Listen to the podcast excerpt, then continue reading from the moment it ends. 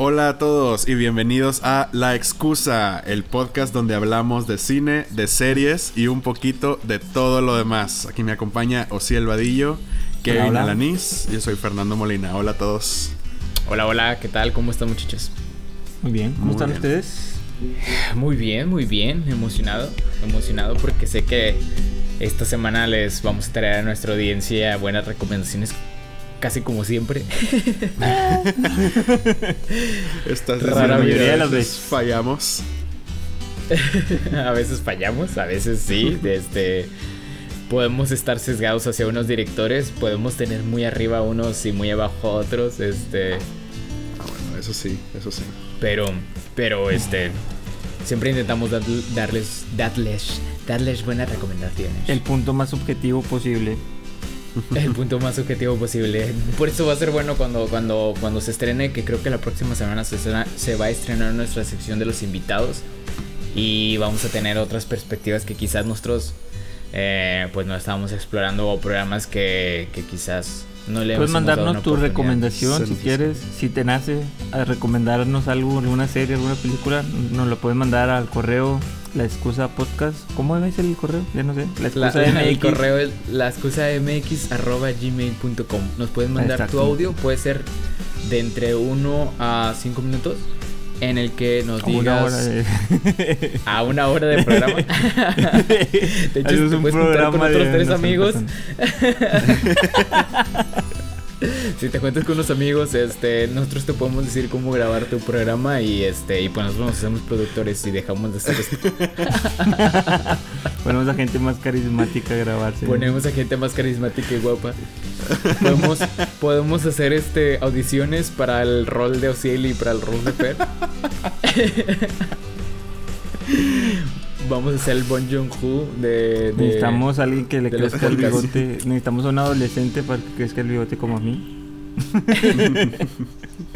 Para mí vamos a necesitar un este un enenito. Un, Un elfo un doméstico. dwarf.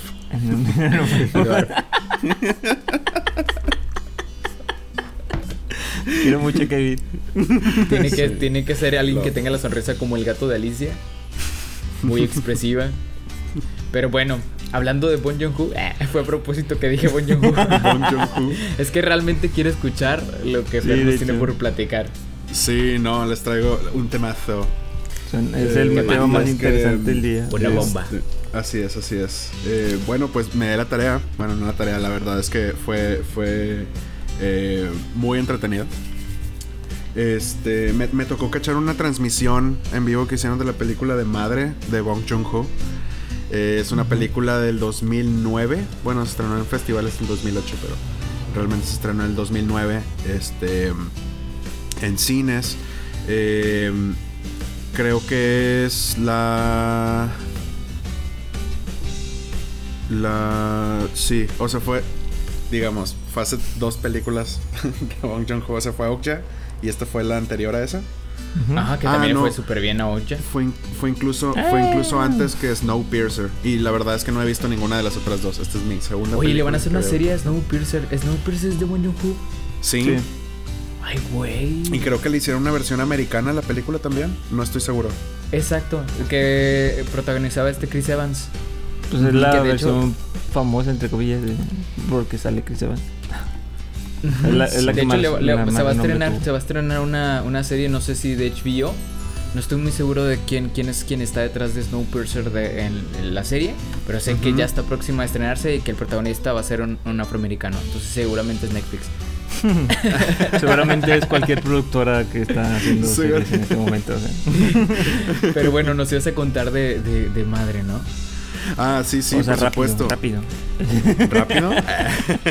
Sí, de madre. No, bueno, pues No, les, no, no, les entonces- comparto que Madre, esta película, este, yo creo que es de las películas donde se notaba mucho que, que varias de las ideas después evolucionaron y se convirtieron en Parasite. Pero bueno, les, les, les, les, este, comparto sobre la película. En, en ella lo- los protagonistas son Kim Hye-ja, espero pronunciarlo bien, este, que hace de la madre del personaje de Won Bin, que es un un no te chavo... de los nombres social. es una falta de respeto para una nación. Lo siento. Ellos se ríen de Juan y Ramón, o sea, está bien. Juan y Ramón. Juan y Jamón. Pero bueno, ¿qué, esta, esta relación nos platicabas? Así es, entonces es la, es, eh, la madre, que yo creo que es la, la protagonista de la, de la película, y su hijo, que también, este, que también es muy prominente en la historia, que tiene algún tipo de discapacidad intelectual, este, realmente como que no es muy ágil con su pensamiento, entonces su mamá parece que lo cuida mucho. Este, y bueno, al final la historia el, tema principal de la historia es que ocurre un asesinato y el hijo es inculpado, en realidad no sabemos la verdad. Em, y, pues la madre realmente trata, se convierte en esta dinámica de, de, tratar de, de em, recontar los hechos para tratar de salvar a su hijo, tratar de... probar la eh, inocencia de... Exacto, probar la inocencia de su hijo. Ese es el tema principal de la película. Este, y está muy padre, o sea, es un thriller que realmente te mantiene con la intriga de, oye, realmente. La madre está muy padre. Pasó eso. La madre está muy padre. La madre está de poca madre. Ese es el título, el título en España. en, España sería a toda madre. A, toda madre. Entonces, eh, es, un, es, es, un drama muy padre. Eh, lo, lo que sí es que em, varios de los temas que, hay en la película, yo de inmediato pensé, o sea, y fui tomando nota de, oye, creo que esto evolucionó y lo incorporó en Parasite. O ya traía una idea que metió ahí. Y digo, quién sabe, a lo mejor y viendo un poquito más de, de su filmografía, empezamos a ver temas recurrentes. Ajá, como un eh, patrón de, puntos que tocan sus películas o algo así. Así es, pero en retrospectiva y ya habiendo visto Parasite, que, es una excelente película, eh, no pude evitar notar todas las similitudes que había en el estilo eh, y en la secuencia y en temas que, metió en la película. Lo, que hace a Bon Joon-ho, Bon Joon-ho. Lo que hace Bong Joon-ho, exacto, ajeno a la dinámica de la película y el tema principal, que realmente son opuestos completamente. Madre, por ejemplo, no tiene nada de comentario social acerca del clasismo ni nada de eso, o sea, realmente eh, eso es un aspecto completamente de, de Parasite. Pero independiente a eso, yo no pude evitar notar, hice una lista de 10 cosas que definitivamente 10 puntos. 10 puntos. Aquí, viene, aquí vienen 10 puntos que hacen a Bon Jong-hu, Bon Jong-hu. al menos, al menos desde la perspectiva de madre. a, a, menos desde la perspectiva de madre, a Parasite. A ver, empecemos. Este, para, para todos los que quieran experimentar madre, porque esta lista tiene ligeros spoilers, nada del, de la historia principal, pero pues finalmente habla sobre, sobre cosas sobre la película, ¿no? Este, se las recomiendo bastante. Si les gustó Parasite, Madre les va a, gustar mucho también. Em, y bueno, empezando. Ambas hablan sobre familias de clase baja. Están situadas en la clase baja de, Corea del Sur, ¿no? Que de hecho, quisiera agregar que las casas, el estilo de casas que están en Parasite, que están como que ni tan abajo ni tan arriba, a mi visión se volvieron muy populares después de, después de la película. O sea, ya, ya como, como que les dio un switch a, ese estilo de vida, ¿no? Este, pero sí, sigue siendo de clase baja. Se gentrificó toda esa área de la ciudad. Ya, la clase baja alta quiere vivir ahí. quiere vivir ahí. Quiere una casa. Punto número dos. Punto número dos. Eh, orinar en la calle. Eso pasa en ambas películas. Así es. Muy bien, buena similitud. buena similitud. Muy, qué buen ojo, ¿eh? tercera, tercera similitud. Este. Hay coreanos. no. Este, el protagonista tiene un amigo que lo apoya mucho. Digo, en Parasite no es este. Digo, en, Madre sucede más durante toda la película. En Parasite ah, realmente solo es al inicio. Eh, de hecho, pues, en Parasite, o sea, parece que no, pero es como que el... Es quien dispara la película. Es quien dispara la película, sí, porque si no, si no fuera por él no pasa nada de, la película. Y de hecho es el que da, les regala la piedra a esta roca que tiene el simbolismo, ¿no? O sea, de que... No, no, no. Es, este, creo que el tema del amigo ya venía pensado muy bien desde, desde quizás antes de madre, Sí, pero, pero bueno, en madre también está Y presente. saben que es bien interesante porque en Parasite el amigo es el que dispara la película, por así decirlo, por por este su visita, ¿no? O sea, lo que él hace por, por el amigo. Y extrañamente en Madre, el amigo es también el que dispara la película, Porque pero por no asesino. estar. Ah, ya, ya, ya, por su ausencia. Exacto. Oh. Pensando. Entonces está interesante. Aquí explorando de más los puntos de Ferrari. Sobre me analizando gusta, me los gusta. puntos. Vamos, vamos, dale, Sobreanalizando dale. los- sobreanalizando los puntos de Fer. Elemento número 5. Y es que, al igual que Parasite, tiene esos pequeños ligeros de comedia, pues, ligeros momentos de comedia que, De que comedia, rompen la tensión y, y que hacen que se disfrute también la película.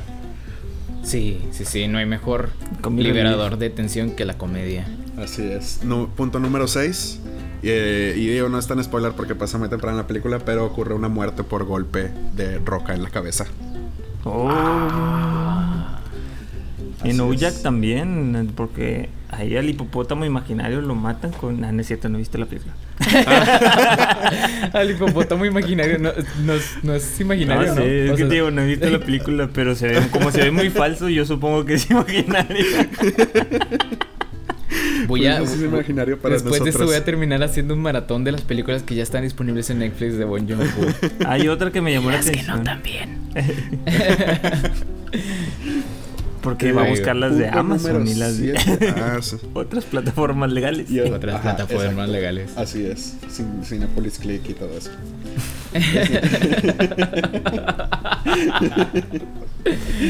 Google Play Store. Google Play Store. Eh, punto número 7. Y e- eso está muy padre. Y es una escena en donde un personaje está escondido mientras otros dos personajes comparten un momento íntimo. Oh. Esa Y se tienen esa- que- y se tienen que escabullir. en, en Parasite, entonces... Así es. En Parasite, en esa escena, y Fer no me dejaron mentir, yo estaba rasguñando el, el- el- el- la butaca. Sí. Estaba Estaba con rasguñando un chorro la de fe, tensión. así que... Estaba rasguñando. Sí, no manches, la tensión que, se, que, que causó en ese momento. Bueno, acá en Madre, como no sé si esta fue la primera película, la verdad no sé. Pero, o sea, ese concepto yo creo que en Parasite lo evolucionó. Porque en, en Parasite sí lo logra hacer más tenso todavía. Pero en Madre el elemento está ahí y, y también causa el mismo efecto. De, tratando Órale. de salir de la casa eh, des- después de eso, ¿no? Ya la sin, quiero ver. sin ser detectado. Sí, yo también ya la quiero ver. me encanta, me encanta. Fer, sa- Fer Eh, sabe vender películas. o sea, no, no es como yo de que, a ver, vamos Punto a leer número- la reseña de Wikipedia. Punto número 8. Hay un asesinato impulsivo Ah, por alguien que hasta ese momento era inocente. Era inocente. Este. Punto pero número 9. realmente alguien es inocente. Y esto, y esto ya habla del final. Entonces, spoiler warning. Brínquense 30 segundos si no quieren escuchar este punto. Oye, ¿cómo le hago yo si Este- no quiero escuchar este punto? Eh, Tienes que escucharlo si él. Está bien. Ya vamos, ya vamos, ya vamos este, en- al final de los puntos. Ya no puedes retractarte. Aceptaste las. las Así Los es. términos Voy, a- voy y a tratar de ser lo más vago posible. Este es un final que tiene una esperanza de reconciliación familiar, pero que al mero final se rompe. Mm, Eh, punto número 10. Termina con una escena parecida como empieza. ya, ya, ya, como que. Como que el viaje cierra su círculo Ajá, y, y aquí estamos otra vez. Sí, sí, sí. Órale. Eh, y punto número, punto bonus, punto número 11, porque es algo un poco más abstracto. Este, es que Habrá la- un simbolismo. la- habrá hay- un simbolismo en los 11 puntos de. hay de- una de especie Fercho? de, hay, hay una especie de simbolismo, no sé, el tema de, de la elevación del lugar del crimen. Cómo interpretan Mm. el- el- la elevación del lugar del crimen de diferentes formas. Eh, Y bueno, sabemos que la elevación era un tema, un, un, este, un simbolismo central del, de Parasite, entonces De Parasite. anoté eso también. Órale. Ya me dieron ganas. Punto, sé- no- sé punto que- número 12. Las dos las dirigió Bon Joon-ho. Es- eso, eso es algo que pondré en una lista de Watch, de Watch Mojo, no me De rebajaré. Watch Mojo, sí, de que- Número 9. Esta película fue filmada por Bong Joon-ho. El productor fue la misma persona. No, en esta película creo que la diferencia es que Parasite, Bong Joon-ho también estuvo en la producción y en esta de Madre no. Las Son- son- pero, sí fue, pero sí fue director y sí fue escritor. Tiene, tiene mucho que ver, ahorita que mencionabas el punto de, de- de la escena que comparten, de que alguien, dos personajes tienen una conversación íntima y otro personaje oculto. Sí. Cuando, cuando hablamos de tensión, esa tensión a la hora de filmarla es una cosa que no existe. A la hora de filmarla no existe porque todo el mundo sabe qué está pasando. Pero a la hora de la edición es cuando realmente escoges a ver qué es lo que va a ir a, la película real y qué es lo que em, en su conjunto agregarían tanta emoción en la pancita de nuestros de nuestras de las personas que vean esta, esta película. Entonces, que no estuviera. Bueno, no es cierto porque la producción es, es este filmarla. No sé si estuvo en la edición, quién sabe. Pero a lo mejor ahí pudo haber influido en, en cuánta tensión hubo en esa, en esa escena. Los, Ajá. los editores son claves para, para generar así la tensión porque puede que escenas, si te tardas uno o dos segundos más en hacer algún corte, Mm. la, la tensión se vuelve comedia Se así en dos segundos y, o sea, un error de que co- coordinado de, de cuándo cambió la, la escena, cuándo cambió la música y te, te estropea todo, toda la atmósfera que habías conseguido. Entonces, sí, tener un buen editor es, es base. De hecho, los grandes directores normalmente siempre trabajan con su mismo editor. Mm, que- O sea, como que lo agarran de cabecera. Sí, Y de hecho, de hecho, aquí, aquí Fer hizo algo muy interesante porque nos, nos, este, básicamente lo que está haciendo es recomendarnos que las películas que nos gustaron ver, qué fue lo que hicieron nuestros directores favoritos antes de que se Ujú. creara, así como que antes de que explotara, ¿no? Porque. Parasite lo, lo pienso de esta manera, ¿no? Parasite fue un éxito y fue y fue algo global, o sea, realmente algo, tuvo un alcance mucho más amplio. O sea, yo podría decir que Madre fue el top 6 de películas de. Corea de todos los tiempos. Pues, al menos son los datos que leí. Pero Sí, fuera, sí, sí. fuera de Corea, o sea, realmente. Digo, yo no había escuchado de la película para nada si no fuera Es como- el Es- éxito de ha de ser como el, director el crimen del padre Amaro, ¿no? Que aquí es también creo que está en el top 10 de películas Mm. Mexicanas. Amores Perros. Creo que Amores Perros es de como de que las películas mexicanas Oye, que vi- más vi- están. Vi una noticia de, de- de que Iñarrito a 20 años de esa película ya no quiere que la vean. O sea, como que yo creo que se avergüenza un poquito. Olvídenla. Sí, no sé. No, pues no- es que es que es lo que pasa cuando tienes un hit, una canción hit, ¿no? De que de que todo el mundo la toca en su y todos quieren, como por ejemplo James Blunt, ¿no? Que, que, que tocaba la de You're Beautiful Sí, y, que, ya después ya no quiere Obvio. ya otra que canción. James ya. Bond, o sea, es como que cuando, cuando James Bond canta es como que... Es lo único que no ha hecho James Bond. De hecho, de hecho yo, yo traigo otra recomendación también de, de, de Asia. Esta es una película, lo que les voy a recomendar es una película mitad que se filmó en China, mitad que se filmó, bueno, el 40% se filmó en, en, en, en Estados Unidos. De la directora Lulu Ya Wang. suelta la magazo. Bicha peda. Ya sé, ¿verdad? De la directora Lulu Wang nos trae La despedida, de Farewell. Mm. Ay, Y, y esta es una película que ya traía sobre el radar, pero que no había visto. Y ahora que le indagué más, ganó un Golden Globe eh, por mejor actriz comedia musical. Entonces le fue bien en el año pasado, que fue cuando se estrenó. Y les platico de qué trata. Eh, es sobre Billy, que es una joven adulta eh, de origen chino, pero que toda su vida prácticamente la ha vivido en Nueva York. Entonces no le ha ido muy bien en su vida, está un poco perdida. Realmente la película no se enfoca casi nada en eso, eso todo te lo dice en una llamada al principio. Lo que sí es importante es que tiene una relación muy, muy, muy especial con su abuela, Nainai. Eh, Billy y Nainai se hablan muy, muy a menudo, se platican todo, son bien unidas. Ah, más que una relación de abuela y nieta, se tienen como una relación de mejores amigas. Todo, todo se cuentan, se cuentan intimidades. Entonces, pues resulta que a Nainai, a la abuela, le diagnostican un cáncer pulmonar. Y esto se le informan primero a la familia y después a... bueno, Ay. el punto es que primero se le, Se se le informa informan la familia. a la familia. Y el- la trama de esta película es que la familia decide que no le va a decir a Nainai que le queda poco tiempo de vida. Mm. Entonces, eh, lo que la familia hace es planear una boda falsa Bueno, una boda que al Porque final es en sí lo se- primero se- que piensas, ¿no? De que. Que se se que pulmón. Ay, no, la boda falsa. Exacto. No, no es una boda Se va a falsa, perdóname, nuestra pero boda falsa. adelantan, adelantan una, una boda que no estaba planeada, ¿no? Mm, este, uno de los de los primos niet- uno de los primos de, de, de primos Billy, nietos. eh, tiene una relación de tres meses con su novia japonesa que no habla nada de chino, entonces este, la adelantan para que, para, con la excusa nada más de, de, de- de juntarse. Ajá. Entonces, los papás de Billy le dicen, tú no vayas, porque tú, tú tienes una relación muy especial con tu abuela y se lo vas a decir. Mm. Entonces, no le invitan y se van los papás.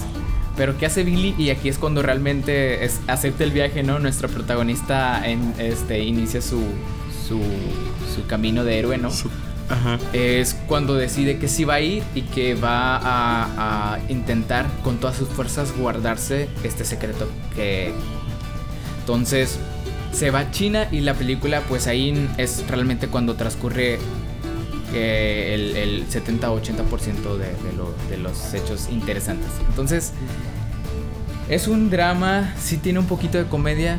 eh, está. n- no está divertida como, como tal. No es una, una película en que te vas a reír mucho. A pesar de que, de que ganó un Golden Globe por, por comedia. Por Es de comedia negra entonces. Tampoco es una comedia negra. Es una, es una película de familia. Es una película que. Eh, que- voy, ya, ya no quiero ir. Esta, esta es la clase de películas que te van a lentamente tocar las fibras más sensibles respecto a tus lazos familiares. O sea, no solo los de tu abuela, sino, sino con, con tu mamá y con, y con tus primos, ¿no? Entonces, si tú tienes, si tú tienes una relación especial con tu abuela, si te llevas muy bien, esta es una película que muy probablemente te va a hacer llorar. Esta es una película que te va a, a- a tocar fibras muy sensibles.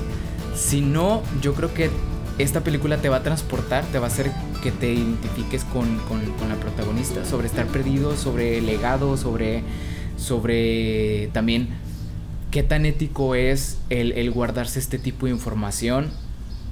Eh, entonces, realmente es una exploración de, de- una hora y media de, familia, de una familia, ¿no? Y de, la relación. Al final, al final te va a dejar, esa despedida te va a dejar sensible, o sea, realmente te va a dejar así como de que realmente tú fuiste quien te estabas despidiendo de, la abuela. Entonces, si quieres sentir, si, si te sientes con ganas de algo que te, que te mueva, esta película te puede conmover. Esta Si ya, película si ya te cantó te- la habitación 87 y quieres nuevas lágrimas de pollo, pero prepárate con eso, ¿no? ¿O cómo se llama? La celda 87, algo así, no sé. La celda, la milagro en la celda Ah, ya. 7, ¿no? O algo así. Ah, termina. Es Sé que un tenía un número y siete. un- y un 7. Sí, sí, sí, es el tipo de, de películas que puedes ver con la familia y, y- y- ajá, creo que la pueden ver hasta el final y, y- y les va a agradar mucho lo, los- lo- lo mucho que los puede conmover. A mí me da mucha risa porque alguien alguna vez me recomendó y dijo, no, hombre, esta está para verla así con, con tus papás y que no sé qué. Entonces, pero fue hace un chorro, o sea, yo creo que estaba en la prepa o algo así. Entonces la puse y la estamos viendo y a media película tenía una escena sexual bien fuerte y es como que ya sabes cuando, cuando una película tiene escenas Sí. sexuales y estás con tus jefes de que es súper incómodo. y tus papás no saben si taparte los ojos y, ponerse todos serios o cosas así. todo ¿Sabes raro. que es un momento incómodo Interme- cuando alguien se ríe? Cuando alguien, o sea, que tu papá o tú te ríes. Están haciendo cuchi, Inter- cuchi. intermedio. Intermedio para hacer esta aclaración. En Madre también hay una escena así, así que están advertidos. Qué bueno que lo dices, porque sí, a veces sí, sí, sí. Esta, esta película no, no tiene ningún desnudo ni tienen este ninguna escena sexual involucrada. cosa es una-. Es una feel good movie, este. Mm. Bueno, no es cierto, una feel good and sad movie. la mitad, más de la mitad está, está en chino, pero este. Nosotros estamos Ay, no, va a estar muy difícil de entender. Y la otra mitad, el, el Sí, 5% chino. está en japonés. Y. De Pues estamos hablando de películas asiáticas y eso, pues supongo que, que van a estar en Esta otro idioma. directora, eh, esta directora le fue, le fue muy bien con esta película. No tiene tantas películas en su, en su, en su historial. Mm. Pero yo creo que en el futuro va a seguir haciendo películas muy interesantes. Tenía Sobre como dos o porque- tres películas, ¿no? Esa, esa señora. Sí, sí, sí. Usualmente has trabajado más con, con, con, series de televisión, pero por lo que escuché en una entrevista, esta fue como que la primera vez que se atrevió a salir del... del, del, De hecho, lo escuché, en, estaba en una estaba en la mesa, en una mesa redonda, estaba viendo otro video del Hollywood Reporter, y estaba sentado con, con este Noam Bombach, okay. quien Ah, dirigió... Y aquí me enteré sí. de un chisme, me enteré de un chisme y, y se los quiero contar porque dije, me explotó la cabeza cuando me di cuenta. Eh, la directora de Mujercitas, Mm. Sí. déjenme, este, déjenme les digo quién, quién El nombre quién fue. de la señora. Es Ajá, medio pero es- problemática. o sea, le fue señora. muy bien. Sí, sí es medio. Greta, Greta Gerwig. Greta, Greta Thunberg. Gerwig. Greta Gerwig y Noah Baumbach están tienen una relación. No, no estoy muy seguro si están casados, pero sé de que el desarrollo de, de, de historia de un matrimonio y el desarrollo de mujercitas eso se platicaba entre ellos, ¿sí me entiendes? Hay, hay escenas, hay cosas, o sea, ambos se inspiraban en el uno al otro, entonces se me hace muy interesante que dos directores que el, en este año 2019 y parte de este 2020 les fue súper bien, Este, Que su se trabajo estaba Que se complementaran sus ideas, así. Ajá, O sea, podrían De ser hecho, como algo- que codirectores, así, en sus películas. Exacto, exacto, sí, sí, sí. Ya en la recámara ya, oye, ¿cómo ves esta escena? Estoy haciendo esto. Entonces sí se, sí se retroalimentaban mutuamente. Entonces, de, de hecho, algunas incluso este de lo que. del, del guion de, de historia de matrimonio también está. Quizás no está. Greta no estuvo este. No están los créditos, pero. No está en los créditos, pero ahí estuvo su participación. Hay cosas que ella, ella puso ahí. Estuvo- De, hecho, me o sea, la cabeza. sí te la creo porque el personaje, el, el femenino, está muy, muy bien construido. No, porque normalmente, o sea, los hombres tienden a escribir muy bien hombres y desarrollar un poquito menos a las mujeres. Y al revés, también las mujeres tienden a escribir muy bien mujeres y desarrollar un poquito menos a los hombres. Pero en esta película de Historia del Matrimonio siento que los dos están muy bien, o sea, están muy parejos. Balanceados. Exactamente. O sea, yo no podría Sí, sí, decir sí. que, o sea, el hombre es el protagonista, pero no siento que sea que la mujer no sea, o sea, esta Scarlett Johansson no sea una No queda en segundo o sea, no es un segundo, no es un, person- un personaje secundario, yo creo que ambos son tienen el protagonismo de, Protagonismo. de la película. Entonces, Sí, pero se me hizo bien interesante esto y Sí, a. Mujercitas también le fue muy bien y de hecho quiero ver Mujercitas para ver este eh, ustedes ya la vieron, ¿no? De hecho ustedes la vieron cuando cuando estuvo nominada. yo la Sí. vi, yo sí la vi, pero no sé, digamos que tal vez ese ese dato que nos traes se nota más en Historia del Matrimonio que en Mujercitas, diría yo. Ah, ya entiendo. Yo, yo pienso lo mismo. Es que está, es que está bien, o sea, está muy bien la película, está muy bonita y todo, pero no deja de ser una película de buena para arriba, pero sin llegar a, a, excelente, a- a- sí, exactamente. O sea, solo No- es una no- no muy buena película. esa- no rompe la barrera. Exacto, es una muy buena película porque así como que fallos grandes no, no tiene, o sea, tendrá algún cual, cualquier otro, cualquier fallito de esos de que, que saben un chorro de historia que diga, ese tipo de velas no estaban en esa época. No, o sea, cállate la boca, o sea, nadie se fija en esas cosas. bueno, pero... ¿Cuándo, cuándo, has, cuándo has diseñado un set tú? ¿Cuándo Sí, es este, como cuando, cuando, cuando tengas tu set, tu diseño y, y que calles los hijos. Cuando te gradúes de licenciado en historia victoriana. No, o sea, pero, Sí, sí, sí. o sea, son, son detalles esos que no, que no distingues y el guion es muy bueno y todo, pero siento que, también siento que tiene que ver por la historia, o sea, como que Historia del Matrimonio es una historia pocas veces contada, por, o sea, sí hay, cu- cuando la cuentan, la cuentan muy bien y, y resalta mucho, pero Mujercita siento que trata de nada. Digo, no ya se ha contado muchas veces. Sí, Mujercitas se ha Mujercita contado definitivamente se ha contado muchas veces, como pero más de sí- 20 veces. pero siento que no trata de nada, es como que es un Game of Thrones poco interesante. Estás viendo Juego de Tronos. Y esta semana, ¿qué es lo que realmente te llamó la atención? Bueno, O es algo que ya me había llamado la atención de hace, hace varias semanas, pero no les había traído. Voy a hablar, digo, para no romper la- el tema de, del mundo asiático, voy a hablarles de Attack of Titans, este. Shingeki no Kyojin, o algo así, no sé cómo ¿A se quién te pronuncia. chingaste? Shingeki. Ok, así Shingeki. como, así como lo dijo Fer, con su tonito japonés. Háganle caso, él, si se quita los lentes parece Titans. asiático. ajá. Sacándole filo al Crunchyroll. Sacándole filo al Crunchyroll, exactamente.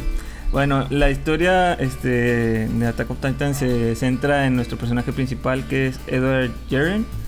algo así, no sé cómo se pronuncia. Ya tengo muy mala pronunciación, así que olvídenme con esto. Perdónenme.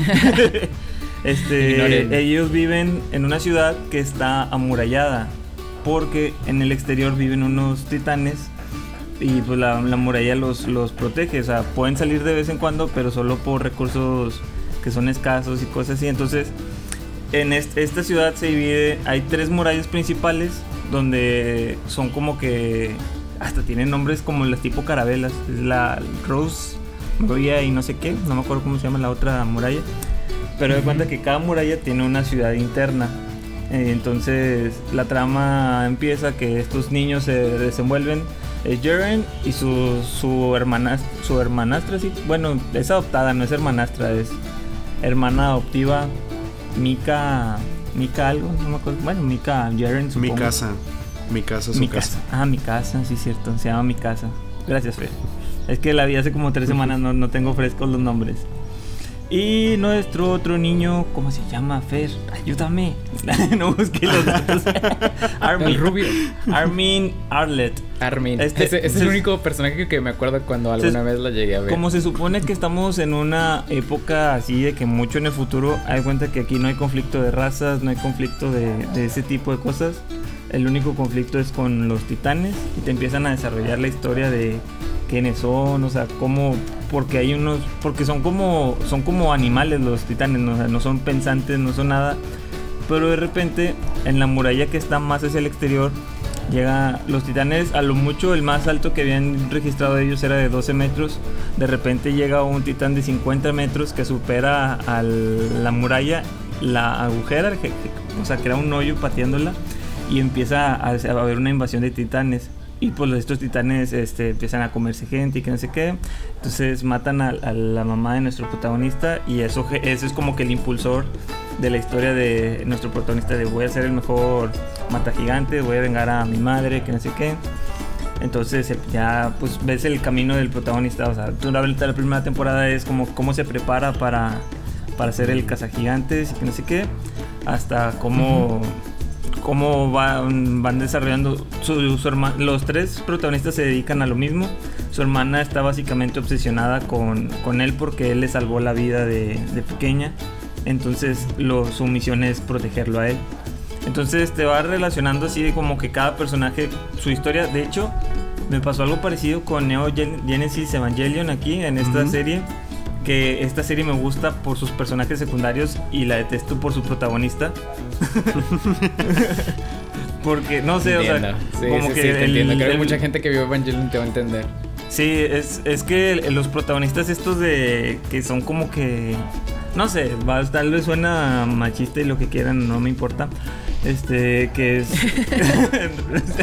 Échatelo, ándale. es que es que son estos protagonistas que son súper depresivos, que que no los, o sea, como que les pasa algo mal. Mentalmente inestables. Sí, como que les pasa algo y se dejan caer bien machín. Al principio, lo que me caía bien, eh, eh, Eren no era así. Pero hay un suceso en, en medio de la trama que hace que él sea muy importante, o sea, que su supervivencia sea vital para la, para la existencia de, de- de la raza humana, al menos de lo que él conoce como raza humana. Este, es el elegido. Ah, Básicamente es el elegido y por, e- y por eso mucha gente cercana a él de su grupo empieza a morir en las batallas de los titanes. Él se siente responsable y empieza a caer en una depresión total, en una inexistencia de no, es que ¿por qué mi vida vale más que la de los demás? La, la, la. Y ese tipo de problemas es como que, vato, está demasiado obvio porque tu, tu vida es más importante, así cállate la boca. O sea.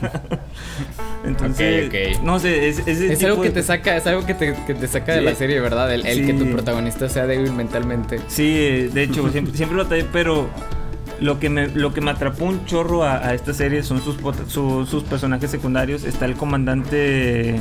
Ni me acuerdo cómo se llama el comandante. Levi, Levi, Levi. Levi, el comandante Levi es el, el, el mejor cazador que puede haber y como que su protegida es mi casa. O sea, de cuenta que ellos dos son los mejores cazadores de, titanes que hay en. que puede haber. O sea, es como que está Levi y mi casa y el resto están como 20 mil pasos abajo de ellos.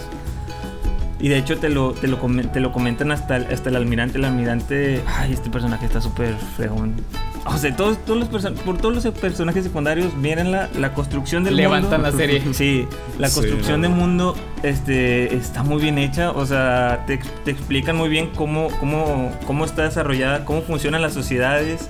El por qué cuando los gigantes, bueno, los gigantes, los titanes les ganaron terreno a los humanos, por qué es indispensable que lo recuperen por, por temas de, de, de distribución, de, de lo que está ganando el Estado, cosas así, ese tipo de cosas te lo explican muy bien, o sea, te quedan muy claro las motivaciones de unos, de otros, te, te, te desarrollan conflictos internos dentro de los humanos y te, y te, y te desarrolla conflictos internos de los mismos, del mismo bando de los titanes que al, al principio parecen este, cosas indefensas que, bueno, cosas no pensantes que, que están ahí nada más como que como detonador de la serie, pero en realidad no, esto es una guerra pensada de ambos bandos y esto la vuelve una serie súper interesante. Este, ah, hay muchos episodios, lo malo es que hay a veces episodios seguidos que son lentos, que son por lo mismo de desarrollarte el mundo.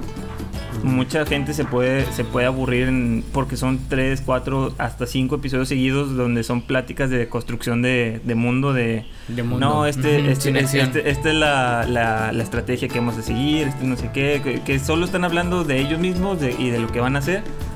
Pero cuando llega el momento de ejecutar los planes, Dios santo, o sea, la, la, la, la serie, no sé si diría que es gore, pero al menos es demasiado explícita. Sí, Hay lluvias de que sí. sangre. Muy violenta. Sí, es, o sea, es, es- es algo muy violento. Si, si, si tienes un problema con ver sangre animada, que creo que por ver sangre animada no, yo no tengo ningún problema, puedo ver cantidades de sangre inhumanas, pero sí, o Sí, sea, pues la- sí se la- pueden escandalizar. Si te ven viendo eso, sí te se Sí, escandalizan. sí, si te ves, si te ves tus jefes, así, sí, sí pueden sacarte ahí un, un pedillo de que, "Eh, ¿qué estás viendo? Que no sé qué.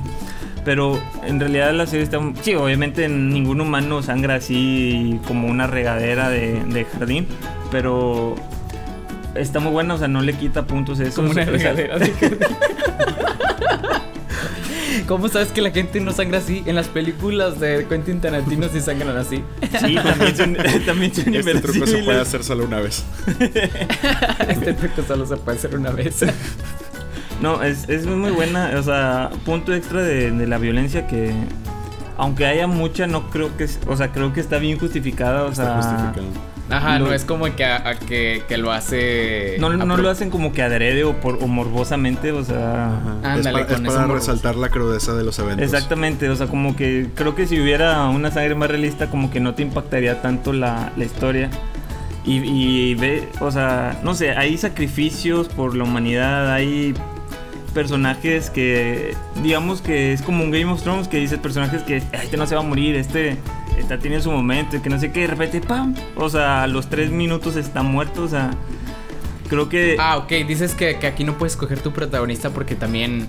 O sea, bueno, ¿quién piensas que pues, es importante para No, y te, y te saca buenos giros, o sea, porque yo, o sea, hay, perso- hay personajes que te vas oliendo que son, o sea, cuando, te- cuando los ves y vas viendo como que su desarrollo sí te hueles a ciertos giros, pero ciertos giros sí te, sí te sorprenden mucho. De hecho, uno de mis personajes favoritos yo creo que lo tenía en el top 3, de repente tuvo un giro y dije, oh, maldito, te odio, pero qué buen personaje eres, o sea, te amo como personaje, pero te odio como persona.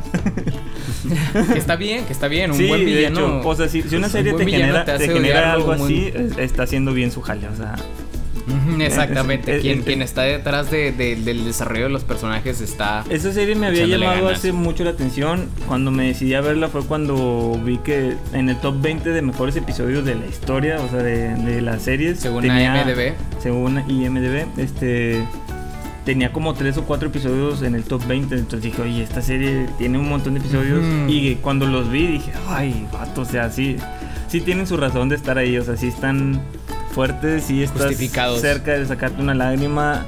Es la- el nivel de acción, el nivel de violencia que te, que te carga en esos episodios, este, eh, son muy fuertes, te, te llega a conmover tanto. Por, por lo mismo, bueno, yo porque son personajes que quieres demasiado que les pase eso, como que no estás acostumbrado. O sea, estás acostumbrado Mm. a que a los personajes con los que te encariñas nunca les pasa nada y, y por más que es difícil que parezca la situación, siempre van a estar bien al final. Aquí no, o sea, y de, hecho desde la primera temporada, desde la mitad de la primera temporada, pierdes esa sensación de que aquí todo es, todo está en peligro y es peligro real, o sea, no, no vas a ver, bueno, tal vez sí vas a ver una o dos veces que vas a decir, ah, este personaje ya se murió, adiós, y de repente vuelve, porque sí hay una, sí recuerdo uno que me pasó con un personaje que sí me gusta mucho, pero, pero es como que al menos lo justificaron bien el regreso, porque sí fue, un- eh, no sé, Véanla, está muy buena. Denle su oportunidad. Tiene a lo mucho, tiene como 60 episodios, creo que un poquito menos. Pero está muy buena, vale la pena esos 60 episodios. Está todos los episodios en Crunchyroll. Vale la pena. Oye, aprovechen Crunchyroll 14 días. patrocínanos. Oye, esas, esas. Quiero. Me estoy imaginando que no son todas las temporadas que. va No, a no, no. De hecho, la siguiente temporada tiene Está planes. Está para finales de este año. Digo, pero se han estado retrasando un montón de animes. Entonces no sé cómo le, le va a ir. Tiene fechas para finales de este año. Depende de qué tan avanzados estuvieran en el trabajo de animación y de, y de grabación de los seiyus, creo que les dicen allá los dobladores. Entonces, este, depende de qué tan avanzados hayan estado. Yo creo que sí pueden, podrían cumplir la- las fechas estimadas. Pero está muy buena. Yo, yo ojalá sí se estrene. Por lo sí pronto, ver. 60 episodios no, no, no es tanto, la verdad es que es algo que se, que, que se puede. Este... Digo, si vieron Go- Dragon Ball y Dragon Ball tiene como 300 episodios, o sea, y la vieron bien felices todos y es una serie que no vale la pena la- con al lado de lo que les estoy recomendando. Es una serie estúpida que no que man- es sobre- sobreexplotada, sobrevalorada a más no poder y estoy hablando de ti maldito Goku. No vales tres cabezas de lo que la gente te quiere. No lo mereces porque tu serie no vale la pena y lo sabes. Punto. ya acabé.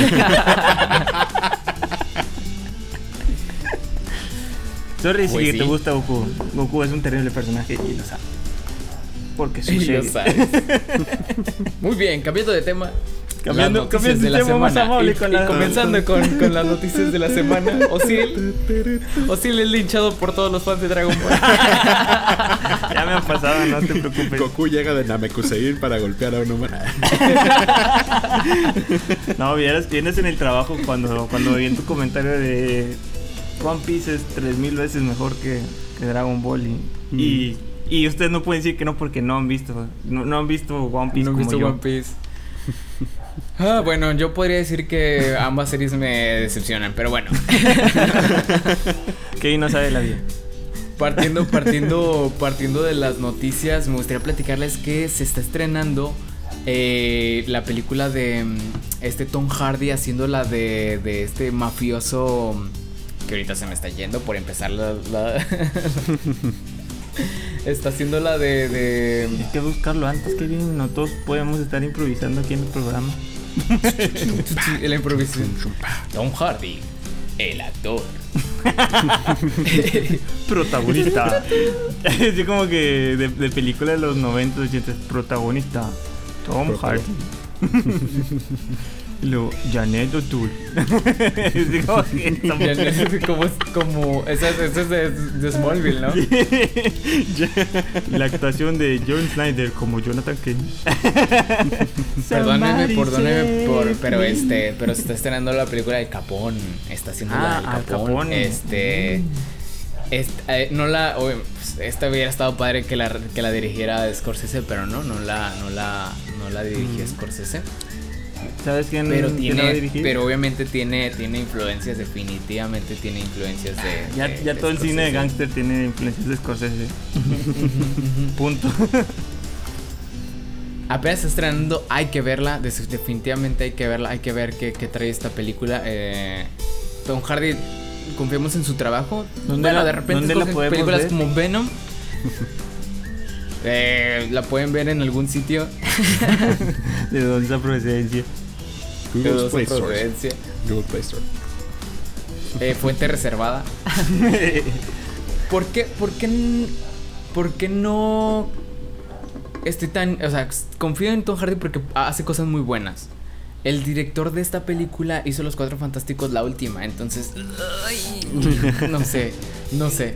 Sí. Entonces, este No sé, mira. Quizás esto puede ser lo que lo cuando, reivindique. Cuando escucho que una, per- una película de superhéroes tuvo, tuvo hate, como que ya el hate lo divido en, lo que los fans acérrimos de los cómics no Mm. quisieron, quieren ver y no vieron. Y lo que realmente es una mala película. Exactamente, entonces como que tienes, porque a veces las películas, sobre todo las de superhéroes que tienen una fanbase tan grande, o sea, o las de franquicias grandes, cuando hacen algo que va en contra de lo que ellos creen que sus personajes harían, o que de plano si van en contra de, que su- de lo que sus personajes harían, o no está bien desarrollada una historia. Por ejemplo, me pasa a mí con Thor Ragnarok, que la mayoría la considera una buena película y es una película entretenida, pero yo esperaba otra cosa. Y a mí no me gustó por eso. Pero porque tú eres fan, porque tú eres fan, definitivamente. Exactamente, entonces es, es- eh, por lo mismo que me pasó a mí, porque yo no puedo decir que Thor Ragnarok sea una mala película, es una película que no me gustó a mí. Pero la mayoría del fanbase de ese tipo de películas no van a decirte eso, van a decir que es una película horrible. No, porque no son, no, porque no son fan del cómic o no son fan, son fan del, del, del universo del MCU, o Sí, sea, de exacto. lo que hace Y- el y- MCU y y, como- y que celebran este tipo de Y películas. como parte de. Thor Ragnarok fu- funciona bien y es entretenida, o sea, no no sal- no se no saca nada, no no hay algo que que haga esa película que no haría cualquier otra película del MCU, porque es una comedia super búa que cualquier película del, del MCU es así. Excepto Winter Soldier, vayan a ver esa película. Es la mejor película del todo, MCU. todo, todo sesgado. Oye, Winter Oye, Soldier es una buena película. Oye, pero bueno, yo, yo después de, de Irishman no he visto alguna otra otra película o serie de, de gangsters y la verdad que ya se ya ya se me está este, se están extrañando. Ya estoy extrañando saliendo entonces, la puede ser puede ser una opción y si no me gusta pues ya puedo empezar a ver este esta serie de HBO la de la de ¿cómo se llama? ¿Cuál? ¿De Gangsters? Sí, Una serie de HBO de ¿The Gangsters.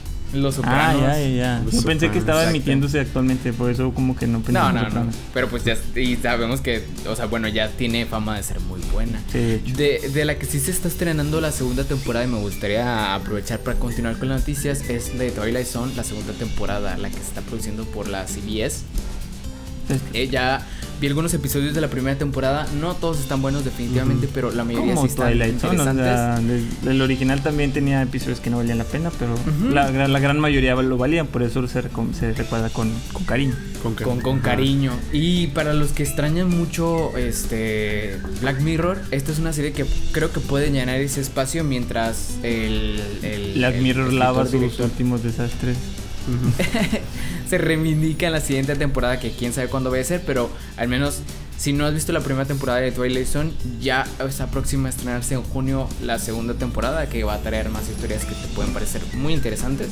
Entonces, para que no la pierdan de vista. Hablando de nuevas temporadas, esta semana se estrenó la temporada número 3 de Magia para Humanos. Ah, sí, sí, que, la- que la quiero ver, pero esta es una serie definitivamente dominguera, es una serie para Sí. ver mientras estás comiendo. De, Entonces, de hecho, de hecho la puse mientras estaba comiendo y estaba haciendo otras cosas, la estaba viendo, o sea, sí, está completamente como para que estés haciendo otra cosa mientras la ves. Además le pones atención así a sus fragmentos de 5 minutos, el que te interese, o sea, está muy buena, está muy divertida. El personaje, el, no, el personaje, este, el conductor es- es, muy el conductor es- carismático. Ujú, este sea, mago es muy carismático. La Sí, verdad está, muy, está muy buena, está muy entretenida, digo. Y ya saben que, de hecho, aquí hay un programa de la excusa donde hablamos ya a fondo sobre el programa. Entonces, si quieren, ¿Sobre vayan el a, buscarlo. Se llama Magia sí, para sí, sí. Humanos, el programa. No sé, no sé cómo le pusimos. No, no, no. Ah, le pusimos algo para humanos. Festivales para humanos, ya llamamos. Festivales, sí. Busquen nuestro ¿Le programa. pusimos así? Sí, festivales, Festivales para para humanos. humanos. Algo así. No creo que no creo que le hayamos puesto así, pero el, el punto es que ya se estrenó la tercera temporada, ya está certificada, ya tiene el, el sello de la Trifuerza por por por la excusa, entonces La excusa Es- dominguera. la excusa dominguera es, es de las domingueras definitivamente. Yo estaba retomando otra serie dominguera que se les recomiendo a los amantes de los autos, que es eh, Top Ay, Gear. güey. Top Gear, siempre habla de Top Gear. Top Gear. Sí, Top Gear. sí, ya sabía.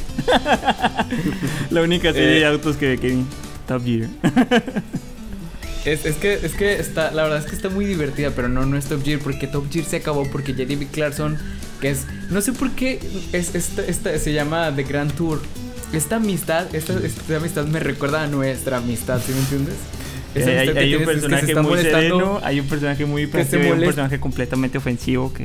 Exacto. Jeremy Clarkson es como, como tú, ¿sí? este. eh, Por eso le cancelaban Top Gear por andar haciendo comentarios ofensivos de Dragon Ball. Eh, nadie nos puede andar con, con- Nadie nos puede cancelar a nosotros mismos. Solo YouTube nos puede quitar nuestros No sé, pero, videos. pero su amistad me recuerda a la nuestra y, y la verdad está muy divertido, está muy dominguera. Es un programa de autos, pero también es un programa de viajes, es un programa acerca de, de, de la cultura de ciertos países, pero está bien visto desde una perspectiva británica. Es, tiene un humor británico, es, es, es soso, es tonto, pero por alguna razón da risa.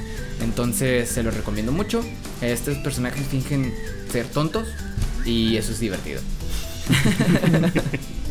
está bien, está dominguera. ¿Tienes alguna noticia, Fer? Eh, sé que se estrenó, tengo, tengo ganas de ver, este, se estrenó una nueva película del universo de Madoka Mágica, soy muy fan de ese anime. Este, la otra vez lo intenté buscar en Crunchyroll, pero al parecer no está disponible en nuestro país, lo cual es muy triste. Triste.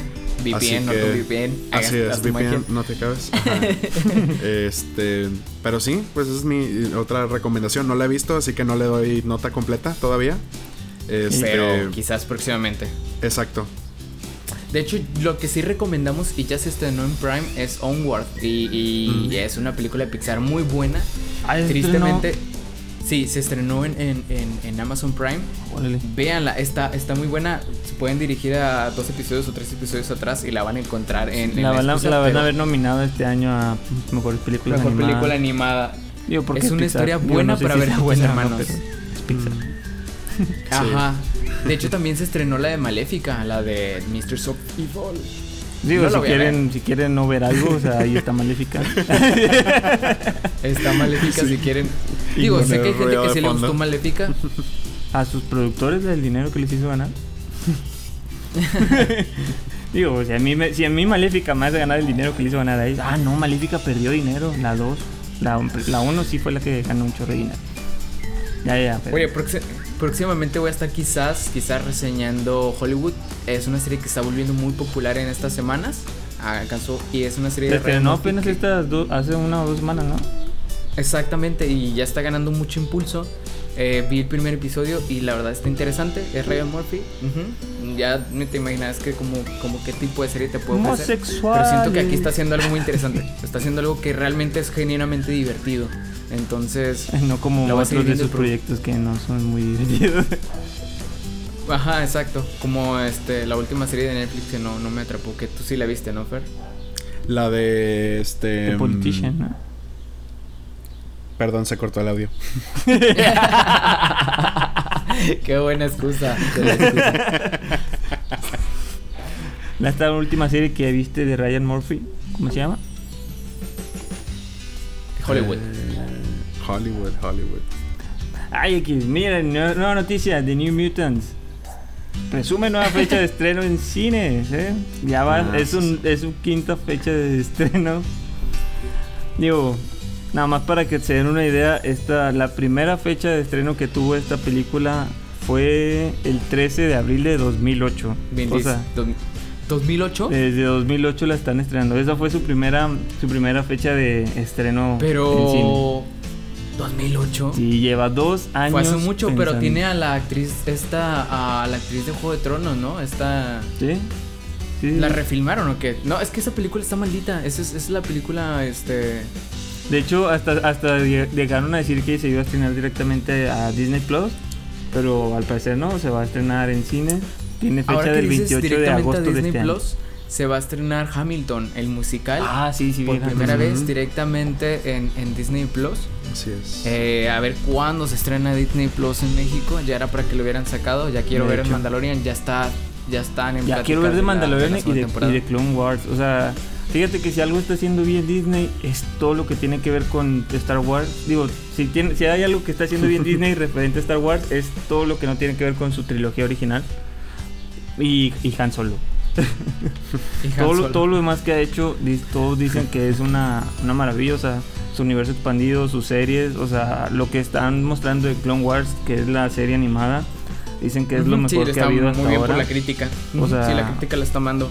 Digo, Entonces- que hay como dos o tres episodios que odian porque tienen como que cierta tendencia de de las películas, que es como que lo que mete la, la señora esta, que hay un chisme que dice que la van a correr a la, a la CFO de, de Star Wars. Entonces que la van a correr y que van a poner a uno de los, a, a este John Favreau como, como CFO, así como que el, el jefe de, de Star Wars.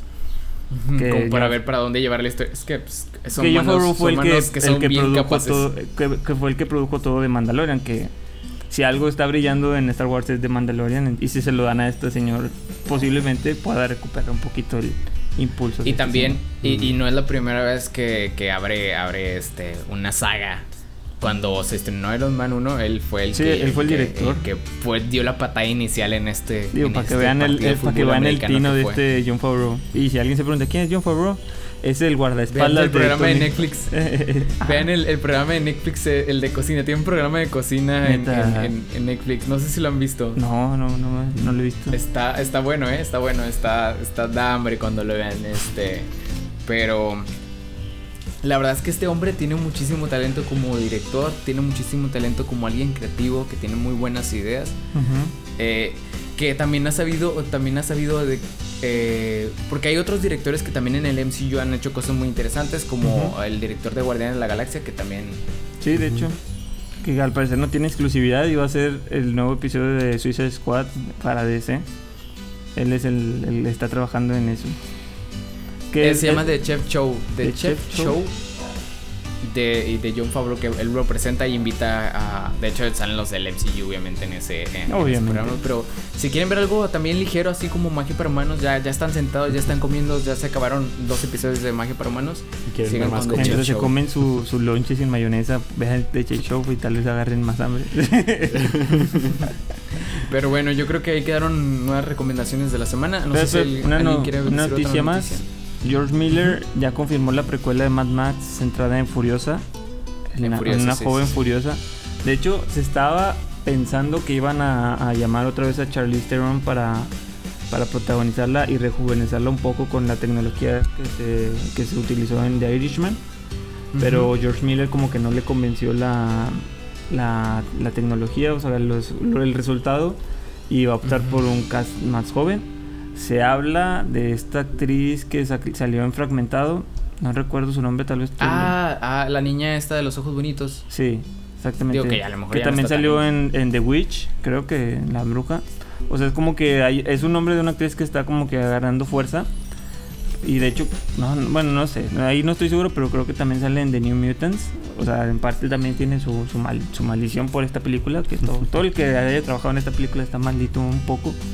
Pero este, Fíjate que al que le fue muy bien fue este, al, al Stranger Things, al, al- al uno de los hermanos del- de los protagonistas, este, entonces, no, no sé, ah, no sé si, si, si, este, si tan mal, porque, porque realmente es- escogieron buenos actores, también está la de Juego Tronos que le ha ido súper bien, este, entonces, Bueno, está esta, o sea, esta noticia, no sé para cuándo vaya a salir, porque de hecho Fury Max se tardó como unos 10 o 15 años en, en- desde que se producirse. en producirse, sí, de todo, porque no había un guion como tal. Si vieron Fury Road, de hecho Kevin sí la vio, sé que la vio porque la vio cuando estaba ahí. Fer, no sé si tú la hayas visto. Yo no la he visto. Está muy buena, pero si te das cuenta, ah, sí, sí, sí, si, sí. te, si te das cuenta, Perdón, no Fury tenía Road guion y no de hecho no mucho- tenía mucha guion cosa es y- acción. No, sí, la- no lo ocupaba. Eso es, es como decía la semana pasada. Hay películas que sin, sin guion no pierden la esencia Pero de lo como importante. el problema es cómo vendes un- un- una película sin guion. Es- Ah, no, de, de hecho, de hecho, por, eso se, guion. por eso se tardó el mucho guion la. incluye las acciones. De o sea, hecho- el- el- no- De no hecho, él, lo que hizo para venderla fueron que storyboards, que el storyboard son como Mm. cómic de, oye, cómo se va a mover, cuál es como que la secuencia de acción. Eso fue lo que hizo este señor para, para vender su historia, pero contrató a, a- a- a expertos dibujantes para hacer sus storyboards y, y poder vender la idea, porque en realidad el guion no- de, de esa película no creo que sea muy extenso. Porque en cuanto a, a diálogos, o sea, tal vez en cuanto a descripciones y todo eso, te avientes un montón de cosas porque visualmente la película es espectacular. Es una super recomendación que les que Sí, tienen la que verdad ver. es que es, un- es un, que es un- Lo he dicho desde que lo vimos, es un clásico. O sea, es un, es un nuevo clásico y va a pasar a la historia como, como una película de culto que mucha gente va a ver en el futuro. Pero esta actriz se llama, se llama Anna Taylor Joy y sí, definitivamente sale en La Bruja, que es una película muy, muy, muy padre. Este. Se llama La Bruja, creo que está en Netflix y está muy muy buena. Sale en, en Split. Split, Y- que vean esa película, está muy buena la película. Y de hecho Split. sale en, las- en una de las series favoritas de, de, de, de Fer que es Peaky Blinders. Como la Gina Grey. Entonces. Como la fabulosa Gina Grey. Entonces, este. Si ella la hace de Furiosa, creo que estaría en buenas manos de. de- de- El personaje. Sí. Como estaba viendo, estaba viendo White Lines, que, que es la nueva serie creada por la de, de Money Haste, la de Casa de Papel. A ver, Ay, Dios mío, las actuaciones. Es que, no sé. Pero bueno. supongo que es española, ¿no? La, la serie. Hay, hay Es- series españolas que están muy bien y hay unas españolas que ah, te. Esta es una serie española que todos están haciendo un buen trabajo, todos los españoles están, todos los españoles están haciendo un buen trabajo. Nada más esta chica que Están viene de- haciendo un de- trabajo de- que te cagas, tío. O sea. que te caga. Pero esta, esta chava, esta chava no es de, no es Van a todo gas España. Creo que es del Reino Unido y ay no actúa nada. No, no, no. Esta, esta Tal serie no, le- va a ser. Es que ima- imagínate cómo un español le daría instrucciones a una inglesa de cómo, cómo, oye tía, quiero que luzcas más maja, tía. O sea, ¿cómo, cómo estás haciendo esa no, no, pelotudez? no, no, no. Entonces, ¿cómo, no, no cómo le das instrucciones? No está bien. Este, voy a seguir viendo otros dos episodios, pero no les aseguro que sea algo recomendable. La verdad es que no, no creo que estemos viendo la nueva casa de papel. No, ni siquiera va de eso. Es otro Ay. misterio, es otro thriller, pero bueno. Mira, si quieres, Pero ver, bueno. si quieres ver algo, la casa de papel, la, la interesante, mira las dos temporadas y olvídate de lo demás. O sea, porque sí. las, dos, las dos primeras temporadas valen mucho la pena de la casa de papel. Las, las otras dos, hasta ahorita, siento que las han alargado de más. Yo la disfruto mucho porque ya soy fan y es algo que comparto con mi novia, entonces la disfruto todavía más. Pero así como que por historia y eso, si eres exigente, en realidad no. Las últimas dos temporadas no son no son tan buenas como las primeras dos. Así que, digo, y es, es una serie que estaba pensada para dos temporadas. Entonces, obviamente. Entonces, es como Juego de Obviamente Tronos, tiene demasiado- temporada y sigue adelante. sí, Como tantas series. Exactamente, es, Pero es- bueno. es ese tipo de series. Pues entonces nos despedimos con estas noticias, con estas recomendaciones. Por favor, síganos en nuestras redes. Estamos publicando ya constantemente en Facebook, estamos publicando videos en YouTube. Esto ya lo pueden ver. Entonces, es. vamos a, a- a escoger secciones que vamos a también estar publicando. Instagram va a revivir, se los aseguro, va a revivir. Yo no aseguro nada. O sea, ustedes busquen, pongan excusa podcast, lo, lo que salga ahí de ustedes y Lo primero que encuentren, estamos Hombre, en Google Podcast, estamos que- en Spotify, estamos en Apple Podcast, estamos en toda la radio pública, estamos en todos lados. Escuchar, escucharnos pueden escuchar en donde sea. Nos pueden Pero ver en YouTube. es- nos pueden ver en YouTube. Nos pueden Pero ver solamente YouTube. nos pueden ver en YouTube. Así es. No, también nos pueden ver en nuestras redes, al menos la ciertas imágenes y cosas así. Y ahí de rato nos ponemos. Vamos empezando con esto. O sea, estamos a pedir. Pero bueno, nos Perdónenos. despedimos. Los vemos la próxima semana. Ahora sí. Ahora sí los podemos ver. Chao, chao.